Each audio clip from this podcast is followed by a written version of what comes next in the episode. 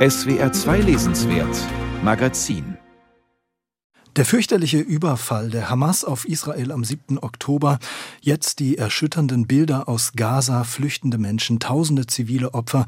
Die Gewalt im Nahen Osten hat eine neue, schreckliche Dimension erreicht. Es fällt sehr schwer, im Moment daran zu denken, wie Palästinenser, wie arabische und jüdische Israelis friedlich zusammenleben können. Igal Avidan tut es trotzdem. Er ist Autor und Journalist in Tel Aviv geboren.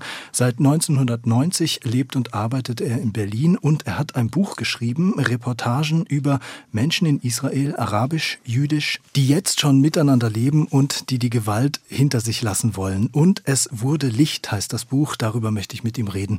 Hallo, Igal Avidan. Ja, guten Tag. Sie haben Ihr Buch schon im Frühjahr dieses Jahres veröffentlicht als Autor eines Buches, das ganz offensichtlich Hoffnung machen will. Wie fühlen Sie sich angesichts der aktuellen Lage? Einerseits bin ich total deprimiert, ähm, weil dieses Massaker und der ganze Krieg danach lässt man nur verzweifeln. Ja. Andererseits ähm, bin ich gefragter denn je und ich habe äh, zumindest das Gefühl, dass ich durch das Buch äh, ein wenig Hoffnung bringen kann, auch wenn ich jetzt nicht euphorisch bin oder mir zu große Illusionen mache. Also das Interesse ist groß. Und was noch interessanter ist, dass bei keiner der etwa 40 Veranstaltungen bis heute gab es Störungen, was, mhm. ähm, womit ich schon gerechnet Muss habe. Muss man mittlerweile sagen, auch nicht selbstverständlich. Ja, ja. Mhm. also es, wir hatten bei der ersten Veranstaltung oder einer der ersten Veranstaltungen nach dem Massaker gab es äh, drei Sicherheitsleute und Taschenkontrollen, aber ansonsten es gab einfach keine Störungen und äh, die Leute sind eher dankbar, dass man ihnen auch noch ein bisschen Hoffnung zeigen kann, äh, vorstellen kann durch dieses Buch. Lassen Sie uns äh, gleich nochmal darüber reden, wie Sie mit diesem Buch auch jetzt auf Tour sind. Erstmal zum Buch selber. Sie waren in Israel. Sie sind dafür durchs ganze Land gereist. Wie leicht oder schwer war es für Sie zu diesen Themen, die ja in, gerade in diesem Land, in dieser Region besonders besetzt sind, also zu Themen wie Miteinander, friedlich leben, zu Frieden, zu Zusammenhalt in der Gesellschaft zu recherchieren und dann auch zu schreiben? Es begann einfach wie eine Schnapsidee also das Schwierigste an dem Ganzen war zu entscheiden, was ich will. Also es gibt so viele Bücher über Israel. Ja. Die Unruhen äh, im Mai 2021 haben mich so erschrocken, weil sie innerhalb des Landes zwischen jüdischen und arabisch-palästinensischen Israelis stattfanden, dass äh, ich dachte, da muss ich äh, hinschauen, genauer hinschauen. Äh, denn da kann keine Mauer und kein Zaun das, äh, die Menschen voneinander trennen. Und dann war ich im Mai vergangenen Jahres in Israel und ich dachte, ich werde anfangen und gucken, ob ich ein paar Interviews bekommen kann, vielleicht in einer Stadt. Und äh, dann ging es. Und dann habe ich gedacht, ja, was soll ich einfach hier am Strand liegen? Lieber mache ich weiter und, und habe so Dutzende von Interviews gesammelt. Alles spontan. Das war im Mai und im Dezember bin ich zurückgekommen nach Israel, um ganz gezielt die Städte beziehungsweise ein bisschen mehr Ausgleich zwischen jüdischen und arabischen Protagonisten zu schaffen und ein paar interessante Menschen ganz bewusst zu treffen. Das wurde ja. schon ein paar Wochen im Vorher abgesprochen und koordiniert. Es geht um das alltägliche Leben. Es gibt einen Satz, den Sie immer wieder sagen, den ich ganz beeindruckend finde. Der Alltag ist stärker als der Krieg. Der Alltag ist stärker als der Konflikt. Und das sehe ich äh, auch bei den Menschen, mit denen ich in Kontakt bin, mit einigen Protagonisten.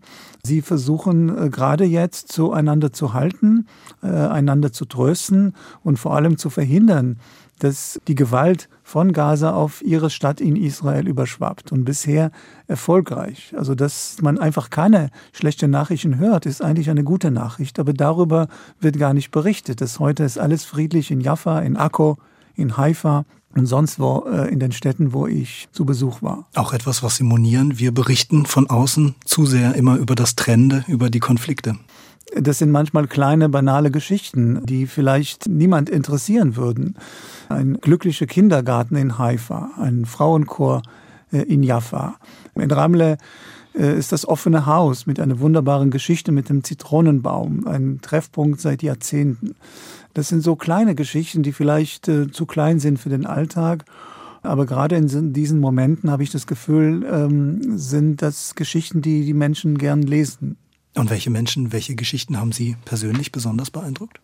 Also für mich war das Wichtigste die Begegnung mit Mahmoud, mhm. einem früheren äh, Terroristen, wenn man so will. Also ich glaube schon, dass er kein Blut an den Händen hat. Äh, zumindest das ist, was er sagt. Aber die Tatsache, dass wir uns überhaupt begegnet sind, ein absoluter Zufall weil ich mich ehrlich nicht getraut habe, ein, zu dem äh, palästinensischen Kulturclub äh, zu gehen und dann habe ich so getan, als ob ich äh, ein Berliner bin und äh, ja. wollte nicht, dass man weiß, mhm. dass ich Israeli bin. Und äh, als ich mit der Freundin, weil ich mich nicht getraut habe, allein zu gehen, äh, mit der Freundin zu laut auf Hebräisch geflüstert habe, kam jemand und sagte, ach, ihr spricht Hebräisch und das ist der Mahmoud und der kann sehr gut Hebräisch. Und so haben wir uns kennengelernt. Das ist für mich auch ein Beispiel dafür, dass man seine Ängste und seine Vorurteile überwinden muss, um überhaupt eine Begegnung äh, möglich zu machen, so wie mit Mahmoud. Und ich bin trotz Krieg ähm, eng mit ihm verbunden. Wir tauschen uns aus. Auch äh, unsere Meinung ist, es ist wichtig zu reden, wenn äh, andere schießen. Und wir wollen beide eine politische, friedliche Lösung, eine Zwei-Staaten-Lösung, wenn es geht, für beide Völker ein Staat Israel neben einem Staat Palästina. Und wenn ich ihn frage, was können die Palästinenser von Israel lernen, sagt er die Demokratie. Und äh, das berührt mich bis jetzt, wenn ich seine Worte wiederhole. Rund 21 Prozent der Bevölkerung in Israel sind arabische Israelis.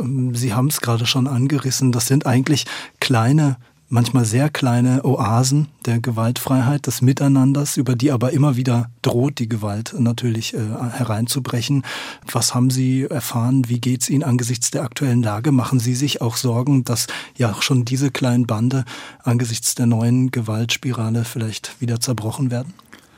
Ja, denn die Behörden sind nicht so friedlich wie die Menschen selbst. Also mhm. die Israelis äh, haben in vielen Städten Initiativen ergriffen, um gemeinsam die Gewalt zu verhindern. Aber wenn die Polizei Menschen inhaftiert, festnimmt wegen einem falschen Post oder missverstandenen Post auf Facebook, äh, diese Überreaktion der Polizei besorgt mich und ich hoffe nur, dass es nicht eskaliert und dass nicht von anderer Seite ein paar Hitzköpfe dafür sorgen, dass äh, die Polizei noch härter reagiert und dann kommt es wieder zu Gewalt und das, äh, das tut niemandem gut. Lassen Sie uns auf die Situation hier blicken. Sie hatten eingangs ähm, gesagt, dass erstaunlicherweise einerseits das Interesse jetzt an Ihrem Buch, auch an dem Thema, sehr groß ist. Andererseits, dass es bisher auch keinerlei Störungen oder Zwischenfälle gegeben hat. Wie geht es Ihnen persönlich damit? Sie haben vielleicht ein ungeahnt großes Interesse jetzt äh, an Ihrem Buch, ähm, was Sie erleben. Fühlen Sie sich plötzlich als ein Autor, der eine Mission hat, die er verbreiten muss? Naja, es ist nicht eine Mission. Ich versuche ja. einfach äh, von A nach B zu kommen mit der Deutschen Bahn. Das ist allein schon anstrengend. Aber es reicht mir, wenn eine Person an dem Abend wirklich mit strahlenden Augen kommt, äh, vor allem wenn es ein Schüler ist, äh, dass die Leute zuhören, dass die Leute interessiert sind, Fragen stellen, ganz interessante Fragen, dass man selbst nachdenkt und natürlich, wenn sie zufrieden sind, dann ist es wirklich das Wichtigste und das Beste und bisher läuft es eigentlich gut, muss ich sagen. Verstehen Sie Ihr Buch möglicherweise auch als eine Art Plädoyer fürs Zwischenmenschliche, abseits der großen politischen Versuche, da jetzt eine Lösung in dem ewigen Konflikt, scheinbar ewigen Konflikt zu finden? Ja, also ich habe durch eine Lesung eine Palästinenserin kennengelernt. Die kam zu, die, zu einer Lesung im Sommer, noch vor dem Massaker. Und äh, nach Beginn des Kriegs, nach dem Massaker der Hamas, sind wir uns näher gekommen und haben ein gemeinsames Interview gegeben. Und man hat das Gefühl, dass wir beide in einem Boot stecken, denn wir beide wollen die Hamas nicht, wir beide wollen äh, nicht, dass der Krieg äh, andauert, dass Menschen sterben, auch ähm, ihre Nichte ist gestorben. Von meiner Seite ein Freund meiner Familie äh, wurde als Geisel genommen. Ein anderer Freund bankte sieben Stunden lang um sein Leben und um das Leben seiner Familie mit einem Küchermesser bewaffnet, vier Kilometer von Gaza entfernt. Also man ist zwar weit weg, aber trotzdem Teil des Konfliktes. Aber auch das Buch ja. hat durch den Krieg und das Massaker eine ganz andere Bedeutung bekommen. Äh, darauf hat mich ein Veranstalter hingewiesen, denn man vergisst schon was, man hat nicht jede Zeile und jedes Wort im Kopf, aber wenn ich zitiere, man wähnt sich in Israel in Sicherheit, dank des an manchen Stellen leicht überwindbaren Grenzzauns. Wenn man diesen Satz heute liest, ja. dann ist es ganz anders, als ich damals das geschrieben habe. Das war nur so eine Idee. Aber jetzt äh, mit diesem furchtbaren Massaker, das hatte ich wirklich nicht vorhergesehen und offenbar auch äh, die israelische Armee und der Geheimdienst äh, haben auch nicht geglaubt, dass sowas Schreckliches passieren kann. Egal Avidan und es wurde Licht jüdisch-arabisches Zusammenleben in Israel, ein außergewöhnliches Buch in diesen Tagen, erschien bei Bärenberg 256 Seiten, kosten 18 Euro, egal Avidan und es wurde Licht, das ist ein sprechender Titel, nicht nur jetzt in der dunklen Jahreszeit, sondern auch angesichts ähm, der Lage. Was gibt Ihnen persönlich Licht im Moment? Die Freundschaft vor allem mit arabisch-palästinensischen Menschen, und vor allem, wenn sie kommen zu den Veranstaltungen und man kann sich freundlich miteinander unterhalten und sagen, wir wollen nicht Teil dieses Konfliktes sein, sondern eher Teil der Lösung. Das ist, äh, das gibt mir Hoffnung. Danke sehr für das Gespräch. Vielen Dank.